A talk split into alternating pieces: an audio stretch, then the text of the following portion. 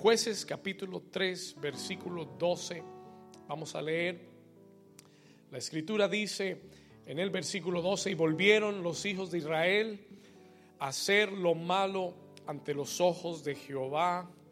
Y Jehová fortaleció a Eglón, rey de Moab, contra Israel, por cuanto habían hecho lo que? Lo malo ante los ojos de Jehová. Versículo 13, este juntó consigo a los hijos de Amón y de Amalek, y vino e hirió a Israel y tomó la ciudad de las palmeras. Y sirvieron los hijos de Israel a Eglón, rey de los moabitas, por espacio de cuánto tiempo?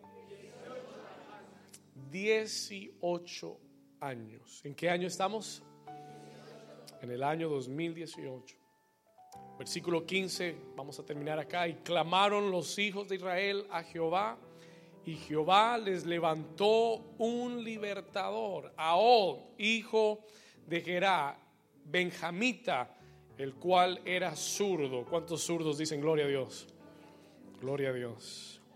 Y los hijos de Israel enviaron con él un presente a Eglón, rey de Moab. Versículo 16. Y Ahod se había hecho un puñal. ¿Cómo era ese puñal? De dos filos, de un codo de largo, y se lo ciñó de debajo de, de sus vestidos a su lado derecho. Y la iglesia dice, amén y amén. Dígale a su vecino, hoy vamos a aprender lecciones del 18. Puede tomar su asiento. You may be seated. Muy bien.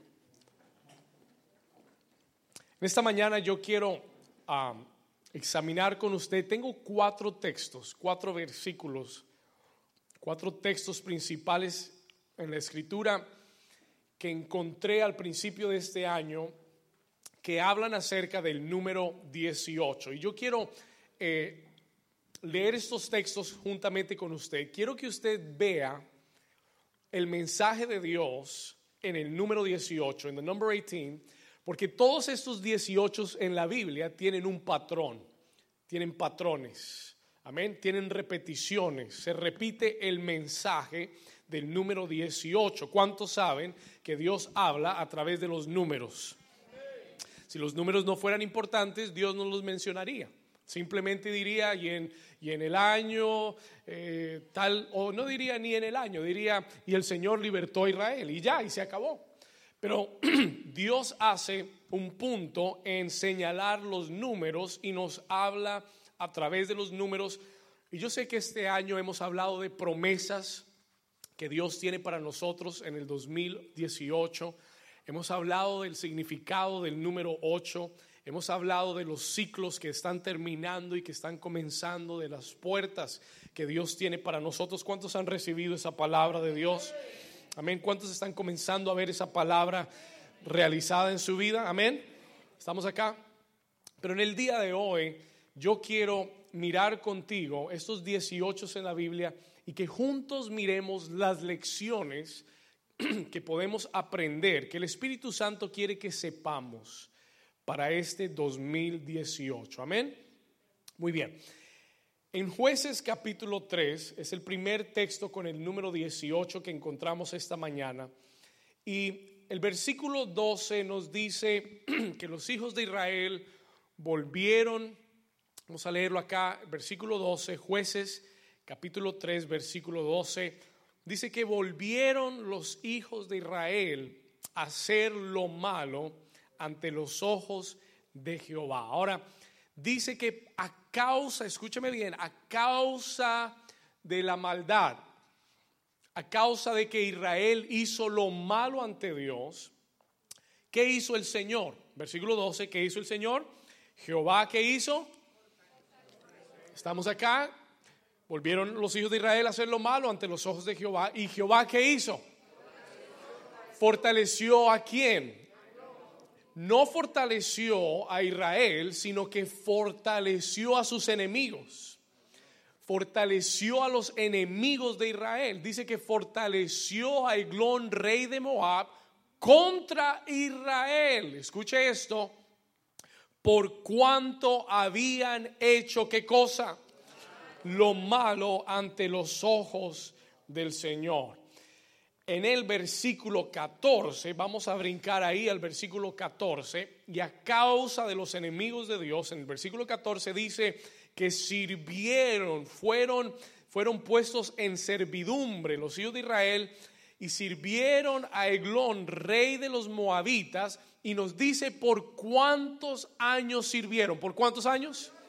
Por 18 años.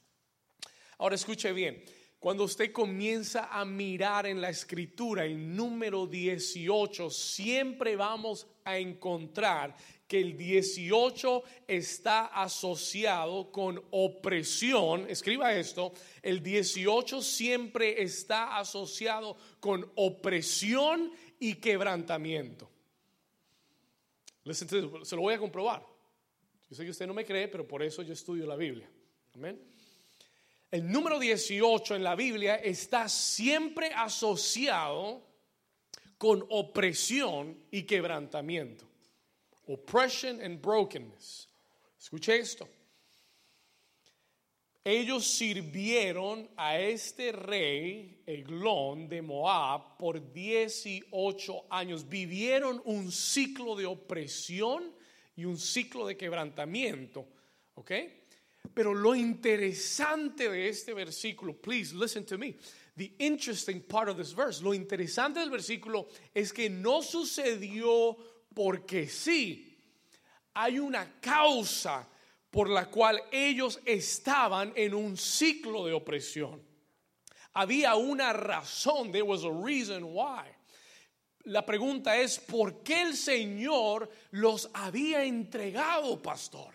¿Por qué el Señor fortaleció a sus enemigos y los entregó? El versículo comienza diciéndonos por qué. Porque ellos habían hecho lo malo ante los ojos del Señor.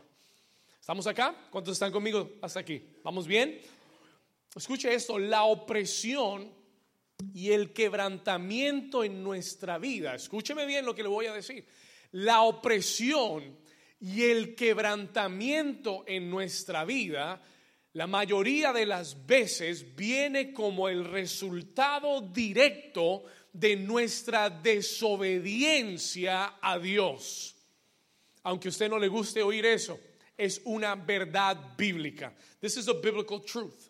La mayoría de la opresión y del quebrantamiento en nuestra vida viene como resultado de nuestra desobediencia a Dios. Ellos hicieron lo malo ante los ojos del Señor y el Señor los entregó y fortaleció a sus enemigos para que trajeran opresión y quebrantamiento. ¿Cuántos están aquí conmigo?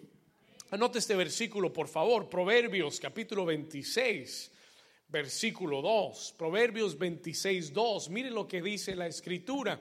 Dice Proverbios 26, 2. Esto es sabiduría de Dios para ti. Dice, como el gorrión en su vagar y la golondrina en su vuelo, así la maldición no viene sin... ¿Estamos acá? Escuche esto, ponle mucha atención. Así la maldición nunca viene sin causa. La realidad del 18 es que cuando hay opresión y cuando hay quebrantamiento en nuestra vida, muchas veces es el resultado directo de haberle desobedecido a Dios en algún área de nuestra vida. ¿Cuántos están aquí conmigo? Muchas veces tenemos mentalidad de víctima y nos hacemos las víctimas con Dios y le decimos, Señor, ¿y por qué a mí? Y, puedes llorarle un río al Señor, pero, pero la realidad es que la mayoría de las veces el Señor puede buscar un momento en nuestra vida donde desobedecimos, donde no nos arrepentimos y por causa de la desobediencia hay una opresión o hay un enemigo que se levanta y trae opresión a tu vida. Es lo que nos enseña el 18 en la Biblia. This is what it teaches us in the Bible. Escúcheme bien. Ahora, aunque el 18 en la Biblia habla de opresión y de quebrantamiento, a la misma vez, a la misma vez, nos habla de que el 18 en la Biblia, escúcheme bien, aunque es quebrantamiento y opresión, a la misma vez, a la, diga conmigo, a la misma vez.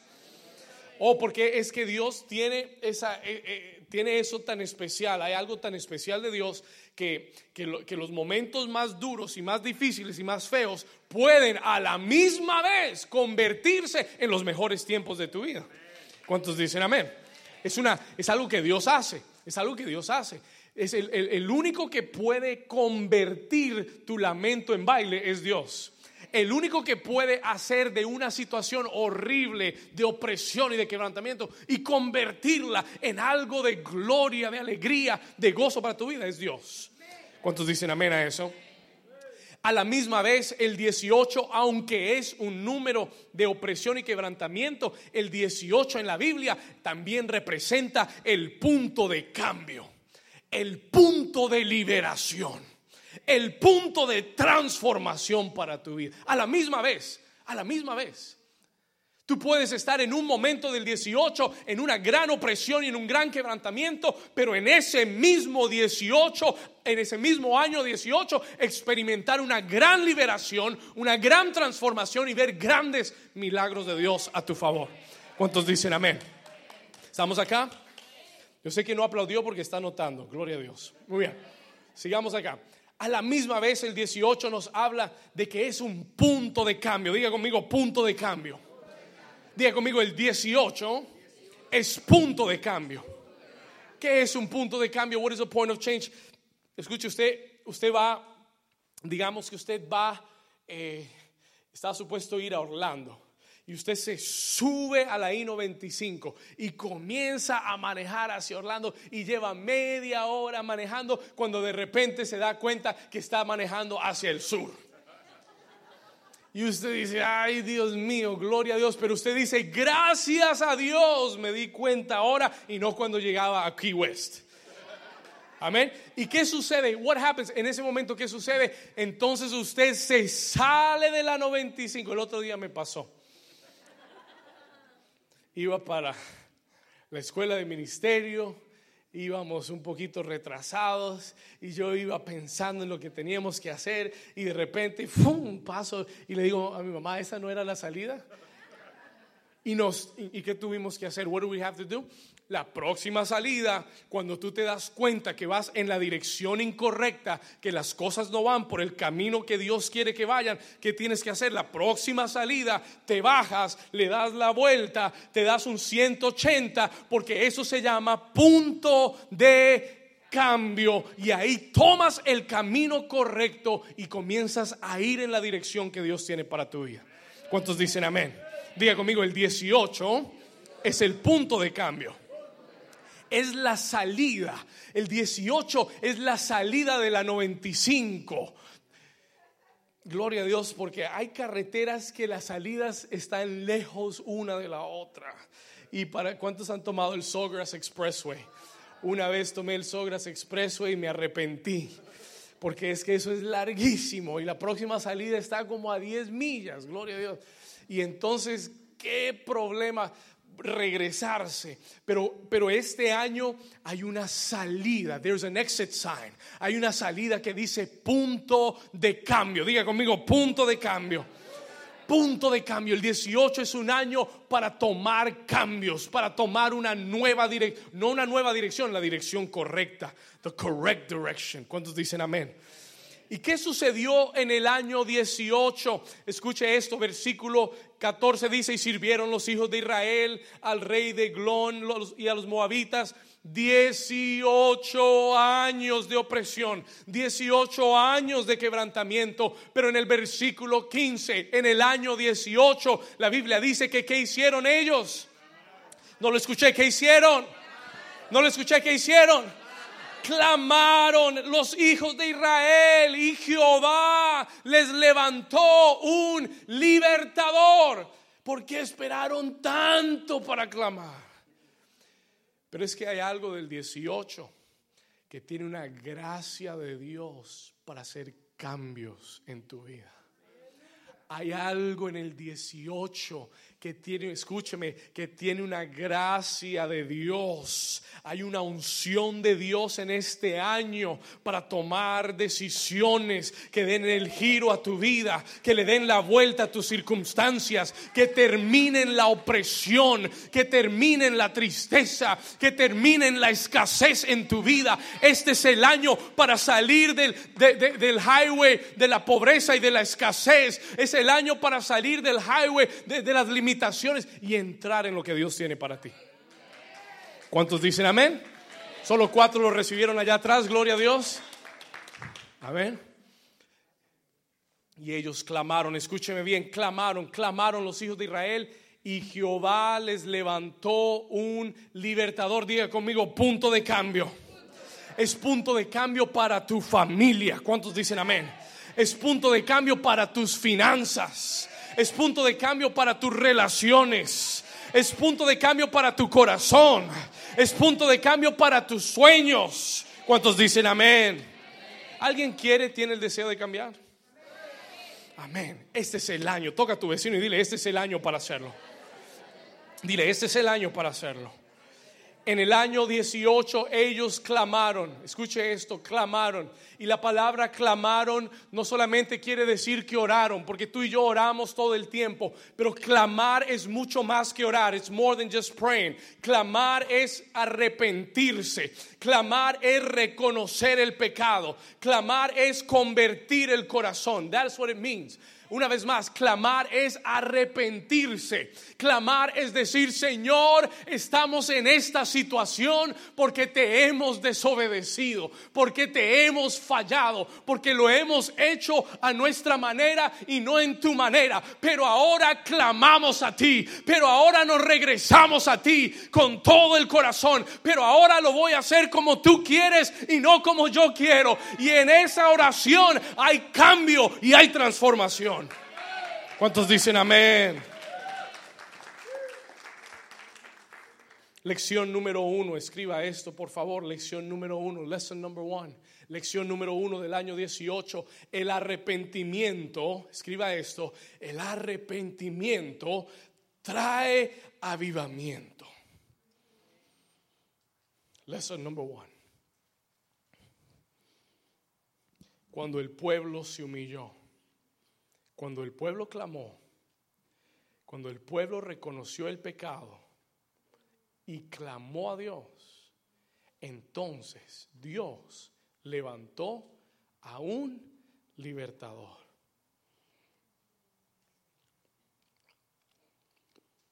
Y la lección número uno del año 18 es que el arrepentimiento trae avivamiento. Este año es el año para buscar a Dios como nunca antes. Este es el año para tomar decisiones radicales en tu vida.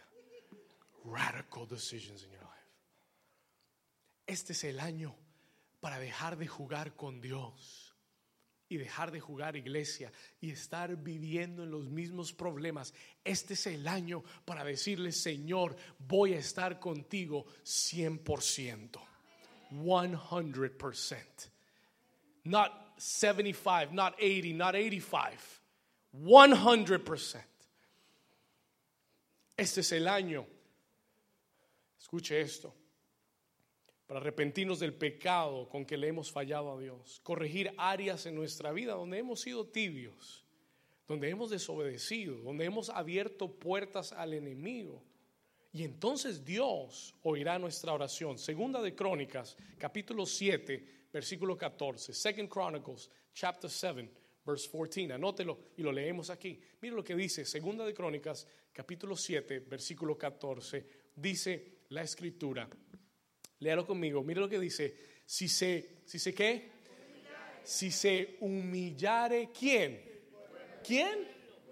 Si mi iglesia si New Season se humillare.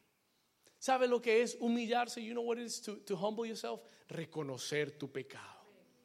Reconocer dónde has fallado. Es hora de dejar de justificarnos y decir yo he hecho todo bien, yo le he servido a Dios, yo he hecho todo. Olvídese de eso. Es tiempo de mirar dónde ha estado la falla en nuestra vida. Este es el año de mirar dónde le hemos fallado al Señor y decirle, Señor, me humillo. Yo reconozco que estoy en la condición que estoy, que no estoy donde debería estar, no por tu culpa, sino porque he tomado decisiones, he desobedecido, he fallado. Y él dice, si se humillase mi pueblo sobre el cual mi nombre es invocado, si ellos se humillan y oran y buscan mi rostro, and they seek my face, y sé qué, y sé qué, y sé qué, y sé qué, y sé qué, qué, y se convirtieren, you know what that means? If they turn around. Tú ibas para, para Orlando pero convertirse es dar la vuelta y regresarse para Miami. Si se, diga conmigo, convirtieren, diga, convirtieren. Él dice, no solamente que me pidan perdón, porque muchas veces le, hacemos el lloriqueo al Señor, Señor, perdóname, y sales y lo vuelves a hacer igualito que antes. ¿Cuántos están conmigo? ¿Cuántos dicen ay, ay, ay? Escúcheme, el Señor dice no solamente que me pidas perdón, el Señor dice que te conviertas de tus malos caminos, que le des la vuelta, que tomes el carro y gires el timón y des un 180 y comiences a ir en la dirección contraria si te convirtieres de tus malos caminos. Escucha bien, el Señor dice, yo oiré desde los cielos, perdonaré sus pecados y sanaré su tierra. ¿Cuántos dicen amén? ¿Cuántos dicen amén? Dios lo promete, voy a sanar tu tierra, voy a sanar tu familia, voy a sanar tus finanzas, voy a sanar a tus hijos, voy a sanar tu corazón, voy a sanar tus relaciones, voy a sanar tu tierra si te conviertes a mí. You turn to me with all your heart. ¿Cuántos dicen amén? Diga conmigo, el arrepentimiento trae avivamiento. A veces queremos que Dios haga cosas grandes, pero siendo iguales a antes, haciendo lo mismo que venimos haciendo. Y Dios dice, si te convirtieres a mí, yo sano tu tierra. Si haces las cosas como yo te mando y te pido, yo te sano. Si me obedeces a mí, yo te bendigo.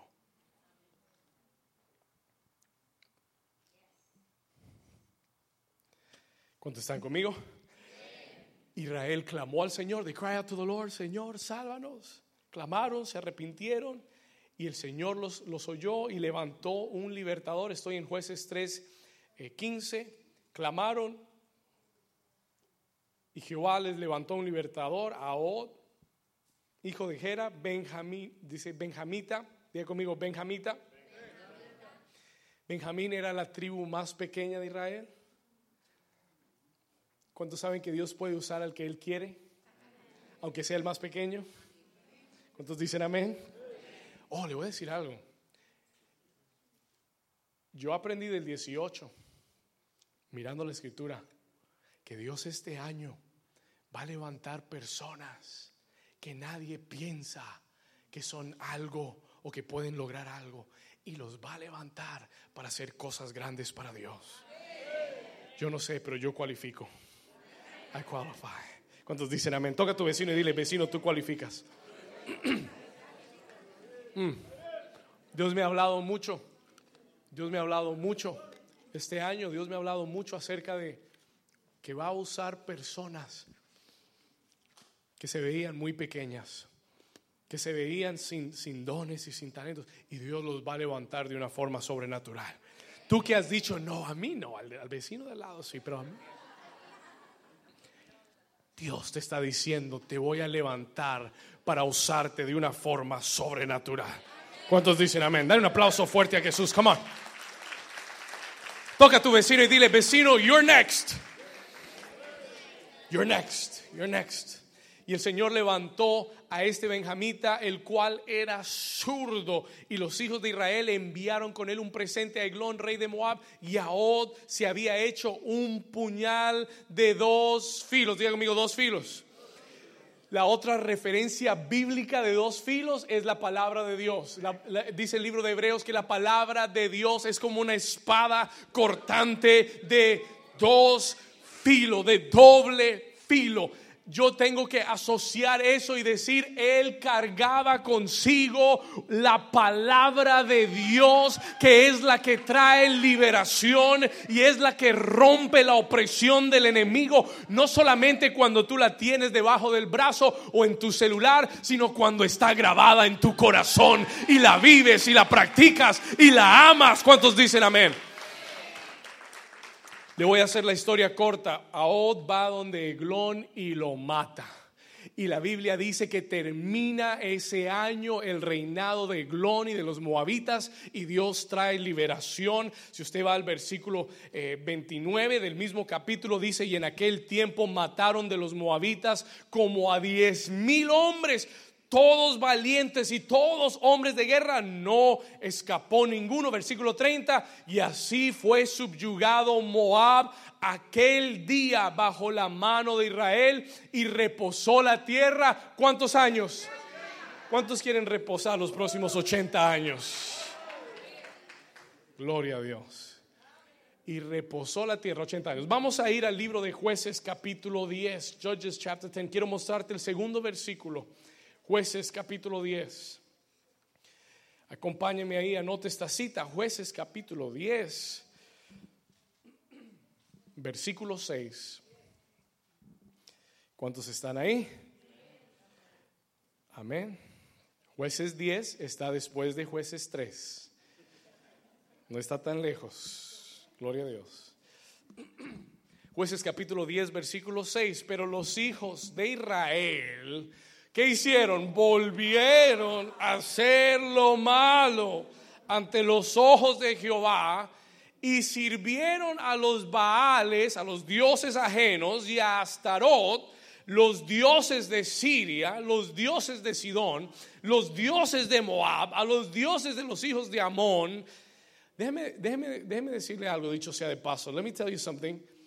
Miren la importancia de que sus hijos sean educados en la palabra de Dios.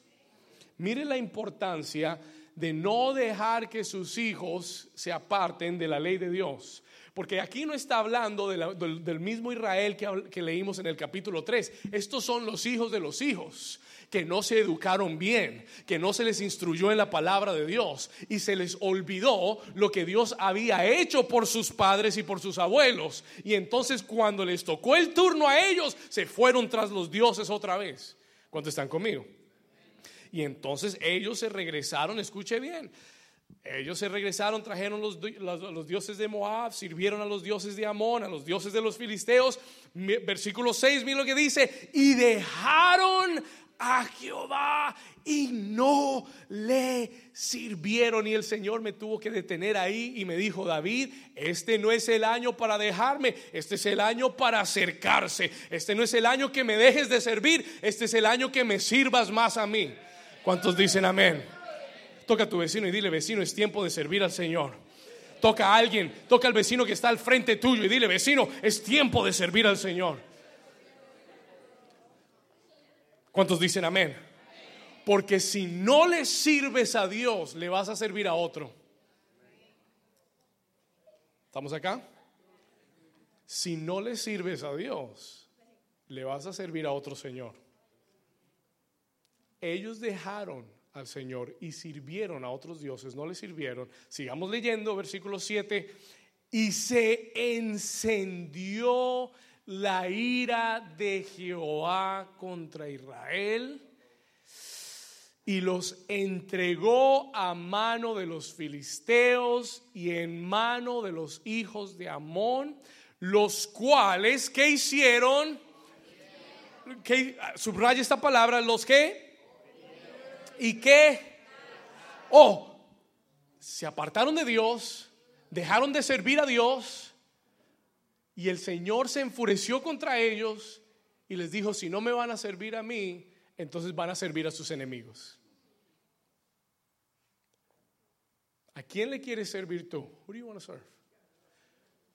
Si no le sirves a Dios, le vas a servir a los enemigos de Dios. Escuche esto. Y él los entregó. He gave them up. Escuche, y los enemigos los oprimieron y los quebrantaron en aquel tiempo. ¿Cuántos años? ¿Cuántos años? Otra vez 18. Otra vez 18.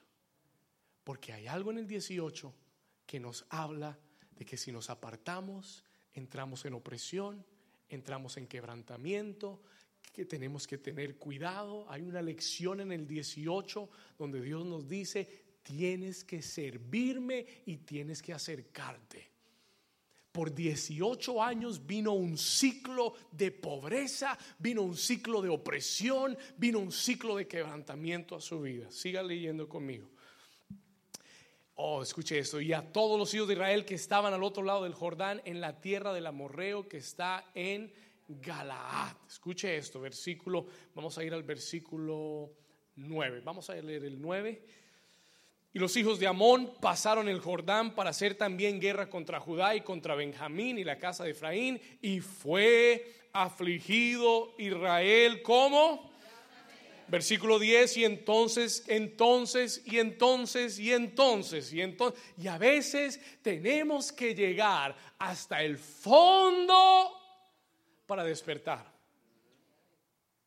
Y a veces tenemos que estar en lo más profundo para poder despertar y comenzar a hacer lo que debimos haber hecho hace mucho tiempo. Pero en el año 18 ellos despertaron, they woke up. En el año 18 se despertaron. Versículo 10. Y clamaron a Jehová diciendo, léalo conmigo, nosotros hemos pecado contra ti porque hemos dejado a nuestro Dios y servido a los Baales. Ellos clamaron, en el año 18 clamaron. Todo año 18 en la Biblia está asociado con el clamor, con la humillación, con el arrepentimiento, con regresar a Dios. Y ellos clamaron, dijeron, hemos pecado contra ti, hemos dejado a nuestro Dios, hemos servido a los Baales. Versículo, vamos a ir al versículo 11.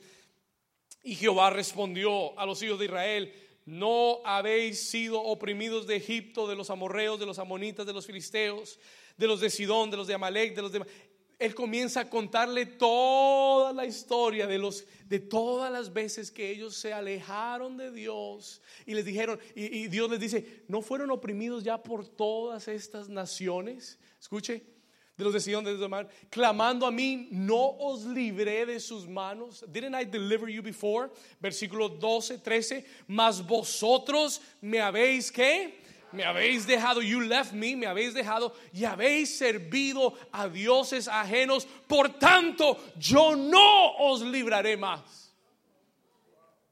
I'm tired. Estoy cansado de que sigan haciendo lo mismo. I'm tired.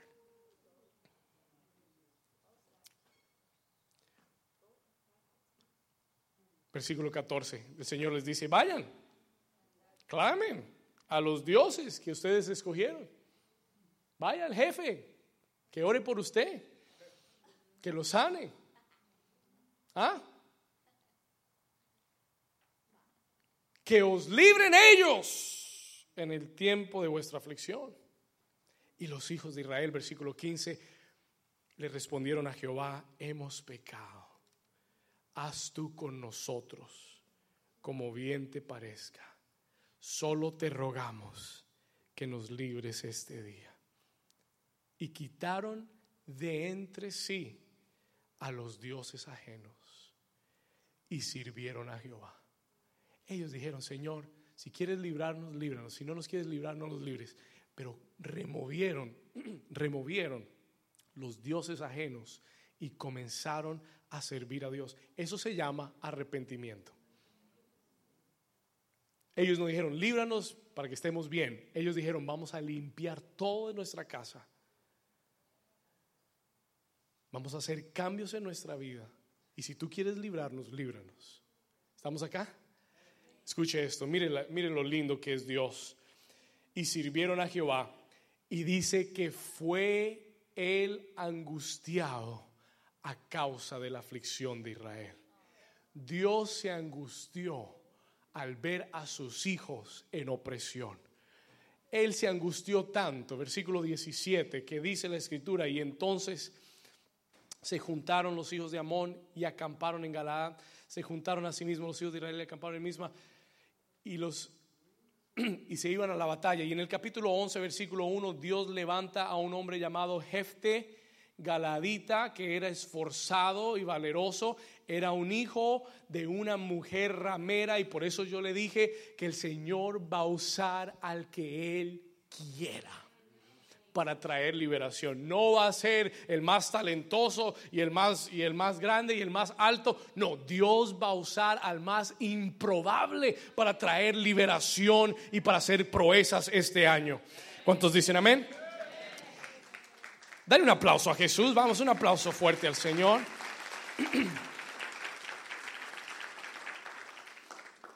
Cuando Israel quitó los dioses ajenos, cuando Israel se arrepintió y se convirtió, el Señor trajo liberación. Vino un nuevo ciclo a la vida y al, pueblo de Israel. ¿Cuántos me están entendiendo hasta ahora? ¿Cuántos ven el patrón? How many the pattern? 18, 18, opresión, liberación. Opresión, arrepentimiento, liberación. Opresión, arrepentimiento, liberación. Toque a su vecino y dile, vecino, el arrepentimiento trae avivamiento.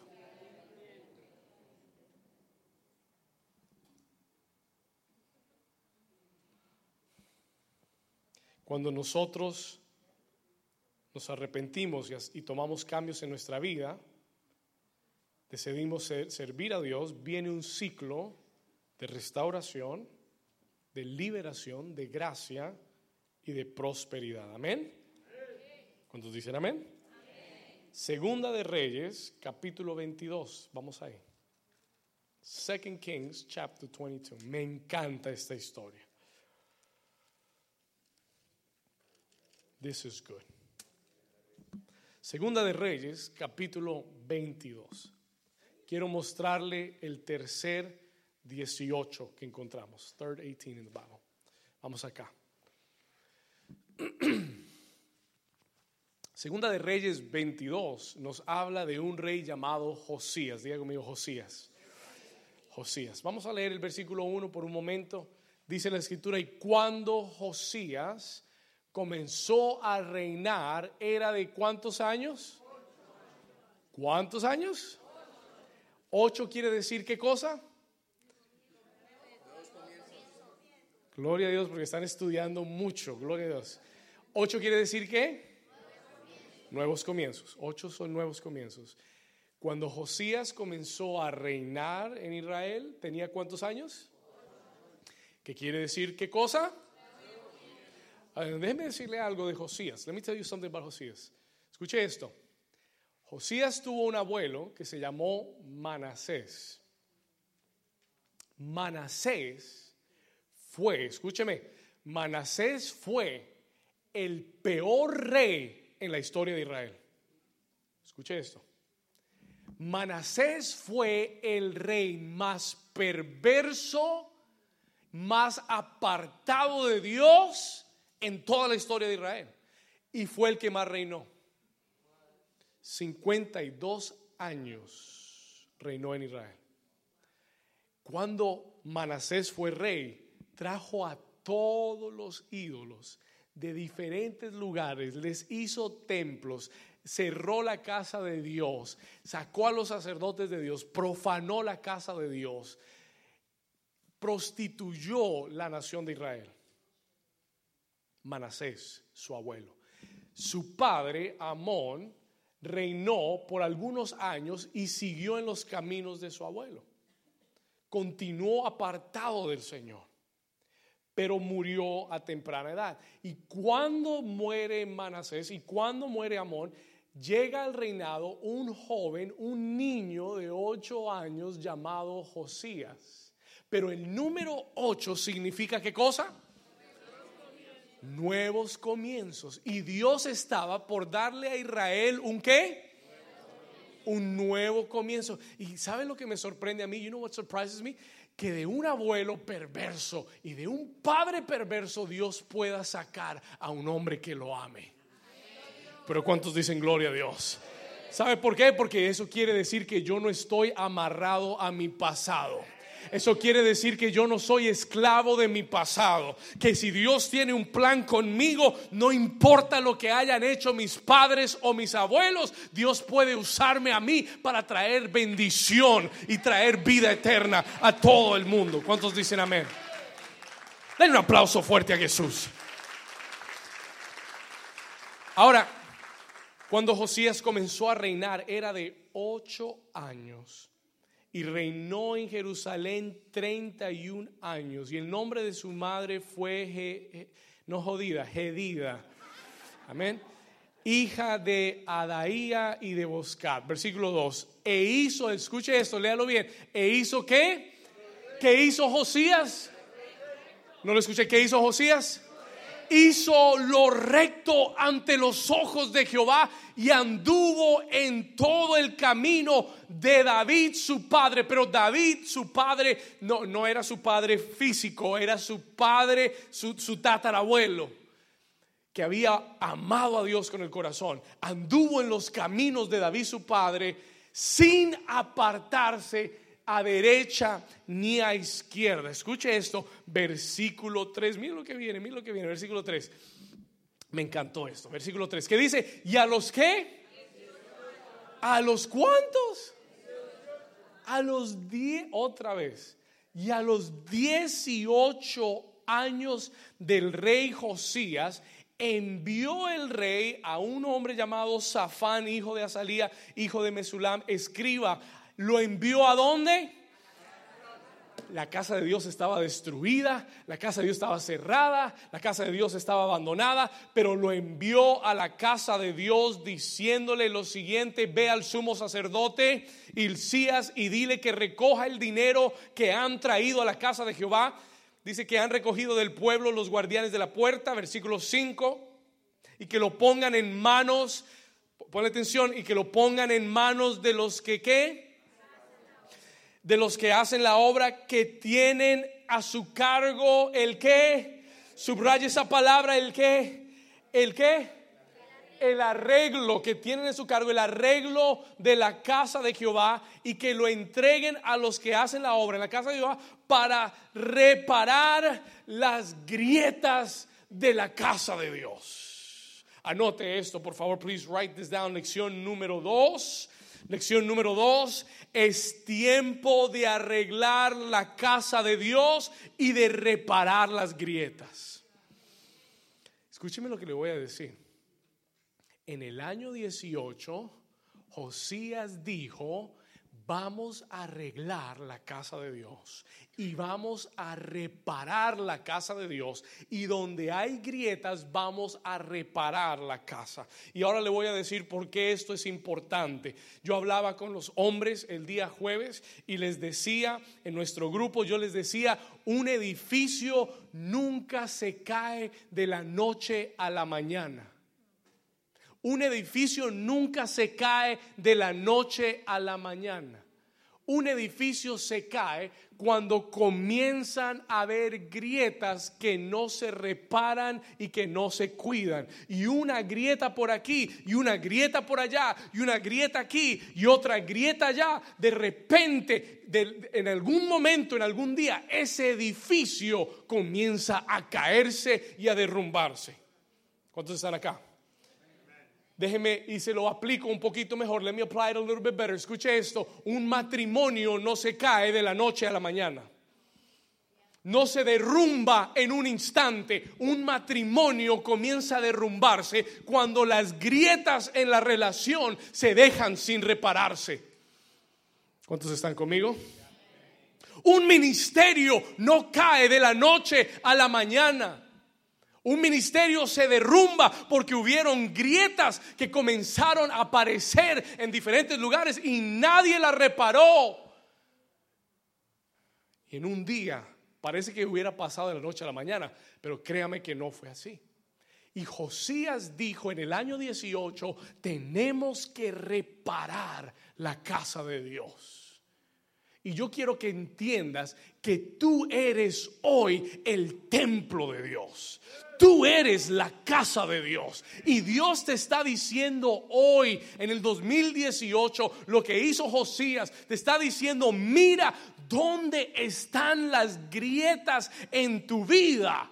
Y repara en tu vida lo que se está rompiendo. ¿Cuántos están aquí? Pastor, ¿qué quiere decir eso? Yo no, yo no tengo grietas, yo estoy bien, estoy joven, estoy bonito, hermoso. ¿Qué quiere decir las grietas? What does that mean? Escuche esto. Listen to me carefully. Escúcheme acá. Las grietas son cosas pequeñas que comienzan a, entrar a tu vida, que no cuidas, que, que no reparas, que no atiendes y las ignoras. Ah, comienza a abrirse una grieta, de repente alguien te ofendió y no perdonaste. Ah, yo olvido, yo olvido, eso no, no pasó nada. Y lo dejaste ahí y toda grieta crece.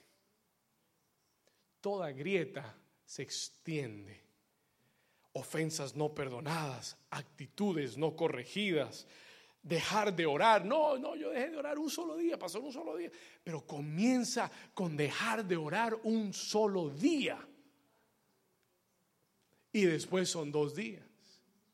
Y después, no, fue una semana, estoy tomándome un tiempo sabático. No, la próxima semana ya regreso a la oración, gloria a Dios. Y dejaste de hacerlo y ya no son una semana, ya no es un día, ya ahora es un mes. No, no, no, este domingo no puedo, no voy a la casa de Dios. No, no, pero el próximo domingo estoy ahí y el próximo domingo algo pasó el próximo domingo. Y tampoco fuiste. No, no, el próximo yo estoy, el próximo yo estoy. Y vives de próximo en próximo. Y de repente la grieta que no cuidaste ese día se extendió y el edificio comenzó a derrumbarse. ¿Cuántos me están entendiendo? Diga conmigo, es tiempo de reparar las grietas. Repara las grietas en tu matrimonio. No dejes pasar cosas y decir, no, eso ya me perdonó, eso no pasó nada, olvídate No, hay que reparar las grietas. En tu relación con Dios hay que reparar las grietas. Hay que corregir las actitudes. No, Él me conoció así, así soy yo, que me aguante. No, gloria a Dios, no, dije gloria a Dios. No, corrige las grietas para que no se derrumbe la casa. Hay un versículo que me encanta, Cantares capítulo 2, versículo. ¿Cuántos Dios les está hablando hoy? Cantares capítulo 2, versículo 15. Mire lo que dice Salomón dice, cazadnos las zorras. ¿Las zorras qué? Oh, escuche eso.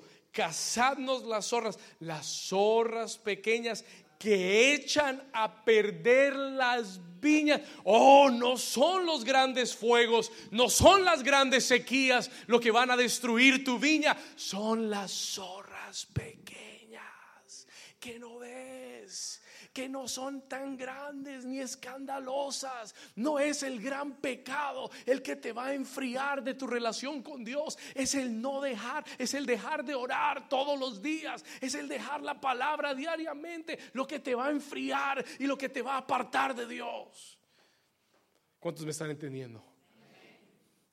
Él dice, cazadnos las zorras, las zorras pequeñas que echan a perder, escuche, las viñas, porque nuestras viñas están. El enemigo es muy astuto. Él no va a venir con, una, con un carnaval y con bombos y platillos a, decirte llegué y te voy a destruir. No, el enemigo vendrá silenciosamente. Oh, y te va a hablar en primera persona. Y, y te va a hacer pensar que eres tú. Ay, no, que yo estoy cansado, que el próximo domingo voy. No, que yo escucho mañana la predica por SoundCloud. Amén. ¿Sí? No, no, que yo estoy bien, que yo estoy conectado. No, mañana oro, hoy no oré, pero mañana oro. No, mañana leo la Biblia. No. Y entonces, las pequeñas zorras, las disciplinas que dejas de tomar, las cosas que permites en tu vida, una vez se convierten en dos veces. ¿Y cuándo vas a ver? tu viña desapareció. Perdiste lo que Dios te dio. Josías dijo, es tiempo de reparar la casa de Dios. ¿Cuántos dicen amén? Este año Dios te dice, es tiempo de que repares tu vida con Dios, que arregles y ajustes tu vida espiritual, tu caminar con Dios. Es tiempo de reparar las grietas en nuestra vida y afirmar nuestras estacas. Si vamos a ensanchar, necesitamos tener fundamentos firmes. ¿Cuántos dicen amén? Si vamos a ensanchar, tenemos que estar firmes en lo que creemos. ¿Cuántos dicen amén? ¿Cuántos Dios les está hablando hoy? Hmm. Miren lo que me encanta. Sigamos en Segunda de Reyes 22, 2 Kings 22. Gloria a Dios. Miren lo que dice. Miren lo que sucedió. Él manda a reparar las grietas de la casa de Dios. Pero miren lo que sucede. Esto es increíble. This is incredible. Listen to this. Escuche esto. Versículo, capítulo 22, Segunda de Reyes 22. Versículo 8. Él envía a este hombre a la casa de Dios con el dinero para reparar la casa de Dios. En el versículo 8, entonces dijo el sumo sacerdote Hilcías al escriba Safán, le dijo, cuando él fue a traer el dinero para reparar, le dijo lo siguiente, mire lo que dice, he hallado qué cosa. Oh, oh, oh, oh, escúcheme, el, el sacerdote le dice al mensajero del rey Josías, Usted vino a reparar la casa de usted vino a reparar las grietas. Yo tengo que darte una noticia. I gotta give you news. Encontré algo. He hallado el libro de la ley en la casa de Jehová. E Isías dio el libro a Safán y lo leyó. Estamos en el versículo 8. Mire lo que dice el versículo 9. Y viniendo luego el escriba Safán al rey, dio cuenta al rey y le dijo: Tus siervos han recogido el dinero que se halló en el templo y lo han entregado en poder de los que hacen la obra, que tienen en su cargo el arreglo de la casa de Jehová. Asimismo, versículo 10, el escriba Safán declaró al rey diciendo, el sacerdote Hilcías me ha dado un libro. Diga conmigo, este año va a aparecer el libro. Oh, listen to me, listen to me for a second. Y le dice, y le entrega el libro de la ley, le entrega la palabra de Dios al rey Josías. Y escuche esto, versículo 10. Me ha dado un libro y lo leyó Safán delante del rey. Y cuando el rey hubo oído las palabras del libro de la ley, rasgó sus qué? Sus vestidos. Yo declaro que el 2018 es el año en que aparece el libro perdido. ¿Cuántos dicen amén? What does that mean? ¿Qué quiere decir eso, pastor? El abuelo y el papá de Josías habían desaparecido la palabra de Dios. Pero en el año 18 el libro fue encontrado. Y yo declaro que en este año, en el 2018, se encuentra el libro perdido. O yo sé que tú tienes una Biblia. I know you have a Bible. Pero no estoy hablando de que encontraste tu Biblia. Ay, pastor, amén, encontré mi Biblia. No, no, no, no, no estoy hablando de que la encontraste. Estoy hablando de que este año el Señor te da un hambre por la palabra de Dios como nunca antes la has tenido antes. Estoy hablando que este año te vas a enamorar de la palabra de Dios como nunca antes. Estoy hablando que este año Dios te va a abrir los ojos para revelarte el libro escondido en el nombre de Jesús. ¿Cuántos dicen amén? Diga, este año Dios me dará mayor revelación. Diga, este año yo regreso a la palabra de Dios en el nombre de Jesús. Este año Dios te va a dar hambre por su palabra. Este año no solamente vas a tener hambre, vas a tener revelación de la palabra. Este año viene el despertamiento a la verdad de Dios. Ya no nos van a engañar más con cuentos que no vienen de Dios. Este año la palabra de Dios va a ser verdadera, va a ser fiel, va a ser firme en el nombre de cuantos dicen amén. Vamos, den un aplauso a la palabra de Dios.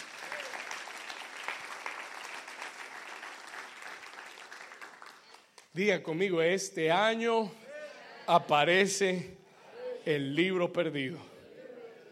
Wow. Por más de 60 años la palabra de Dios no había sido leída en Israel. Y en el año 18 Josías encontró el libro perdido. Y dice el versículo 13 eh, que él mandó a preguntar a una profeta de Dios y le dice, vaya y pregúntele a la profeta acerca de mí. Pregúntenle que, que, si lo que leímos es verdadero. Pregúntenle lo que Dios va a hacer. Escuche esto. Oh, esto me encantó. La profetisa le habla y le responde al rey. Versículo 15. Ella les dijo, vamos al versículo 15, así ha dicho Jehová, el Dios de Israel, decid al varón que os envió a mí. Así dijo Jehová, he aquí yo traigo sobre este lugar y sobre los que moran y sobre los que en él moran todo el mal de que hablé, de que habla, perdón, este libro que ha leído el rey de Judá. Por cuanto me dejaron a mí, siempre en el 18 hay ese mensaje de que hay que acercarse.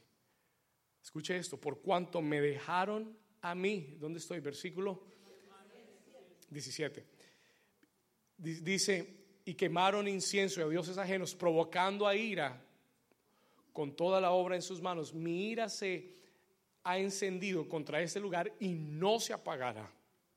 Versículo 18, más al rey de Judá diréis así, así ha dicho Jehová, el Dios de Israel, así te dice Dios, New Season, por cuanto oíste las palabras del libro. Escuche esto. Y tu corazón se enterneció. ¿Y te qué? Y te humillaste delante de Jehová cuando oíste lo que yo he pronunciado contra este lugar y contra sus moradores, que vendrá a ser asolado y, mal, y malditos, dice, ser asolados y malditos, y rasgaste tus vestidos y lloraste en mi presencia, también yo te he oído, dice Jehová. ¿Cuántos dicen amén? Por tanto, he aquí, yo te recogeré con tus padres y serás llevado a tu sepulcro en paz y no verán tus ojos el mal que yo traigo sobre este lugar. Y ellos le dieron al rey la respuesta. ¿Por qué? Porque él tomó el libro, porque escuchó sus palabras. Y el siguiente capítulo, léalo en su casa. ¿Sabe lo que hizo el rey Josías? Comenzó a limpiar la casa de Dios, destruyó todos los ídolos, sacó a los hechiceros, trajo una reforma a la nación, trajo cambio a la nación. Fue, dice la Biblia, que, fue, que antes de él no hubo un rey ni habrá después de él un rey como Josías, que amó y que, y que corrigió su camino como lo hizo Josías. Y el Señor lo libró y trajo bendición a Israel. ¿Cuántos dicen amén? Llegó al final. Let's go to the end. ¿Cuántos Dios les está hablando hoy? Lucas capítulo 13. Y aquí terminamos. Here we're finished. Lucas 13, versículo 10. Luke 13, verse 10.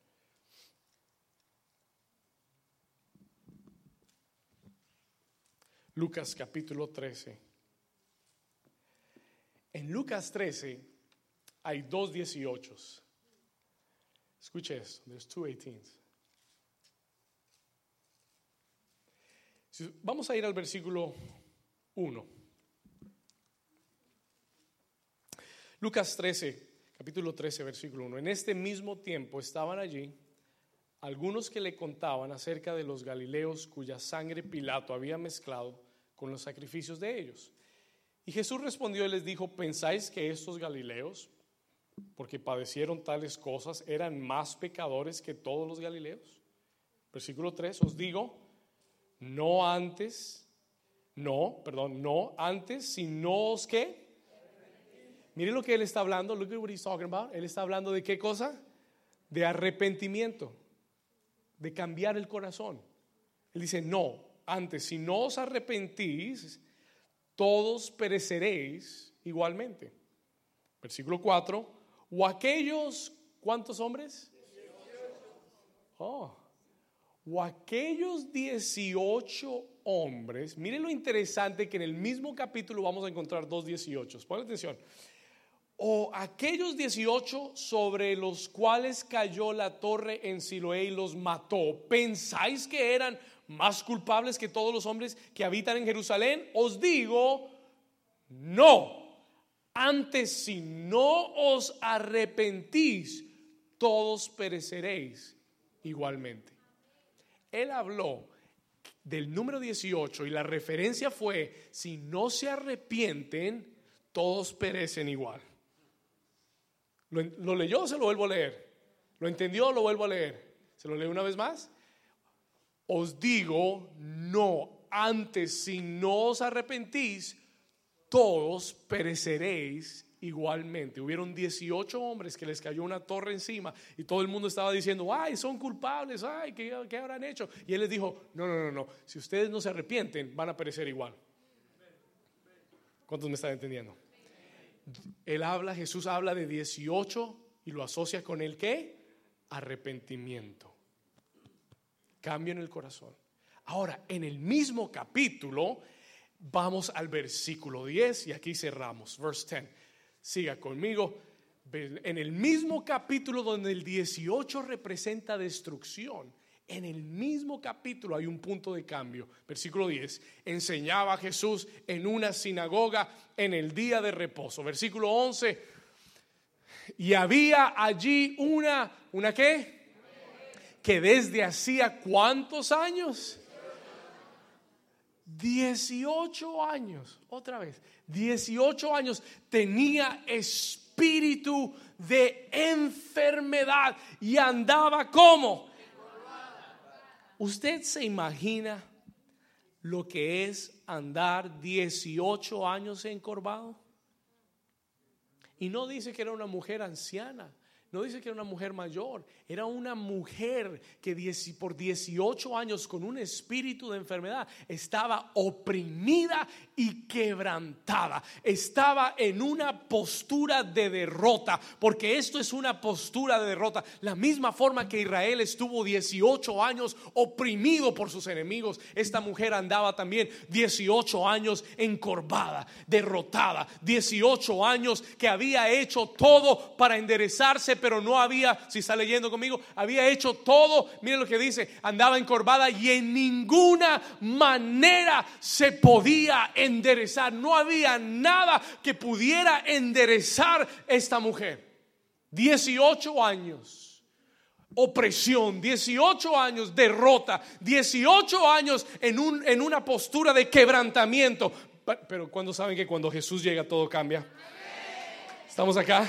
¿Cuántos saben que cuando Jesús llega todo cambia? Todo se transforma. Oh, escuche bien, versículo 12, vamos acá, verse 12. Y cuando, escuche esto, cuando Jesús la que, número uno la vio, número dos la que, y número tres la que, le, escribe esas tres cosas por favor. Jesús la, la que, la vio, Jesus saw her. Jesús la vio, la vio encorvada, la vio derrotada, la vio oprimida y Jesús te está mirando, está mirando a su iglesia, está mirando tu vida, Él sabe lo que has vivido. Él sabe lo que has atravesado. Él sabe los momentos de opresión que el enemigo ha traído sobre tu vida. Pero en esta mañana quiero decirte que los ojos de Dios están sobre ti. No me escuchó. Los ojos de Dios en el 2018 están sobre ti. Escúcheme bien, habían más personas en la sinagoga, habían más mujeres, más hombres, habían más enfermos, pero este era el año 18 para esta mujer. Y el año 18 es el punto de cambio. Diga conmigo, punto de cambio. Vamos, dígalo con fe, diga punto de cambio. Habían otros enfermos, habían otras personas con necesidades, pero una sola mujer que estaba en el año 18 y Jesús vio a la mujer en el año que y en el año 18 la vio, la llamó y le dijo, y Dios hoy te está viendo, te está llamando y te está diciendo, Dios hoy te está viendo, te está llamando y te está diciendo, mujer, eres libre. Mujer, eres libre de tu enfermedad. Porque en el año 18 hay opresión, pero también hay liberación. No me, no me están entendiendo. En el año 18 hay opresión, pero también hay liberación. En el año 18 el enemigo te ha tenido esclavizado, te ha tenido encorvado, te ha tenido derrotado. Has tratado todo para enderezarte y nada te ha servido. Has tratado todo para alinear tu vida con Dios y no has podido. Pero en el año 18, en esta mañana, febrero 3 del 2018, el Señor te mira, el Señor te llama y el Señor te dice, mujer, eres libre. ¿Cuántos dicen amén? Diga, soy libre en el nombre de Jesús.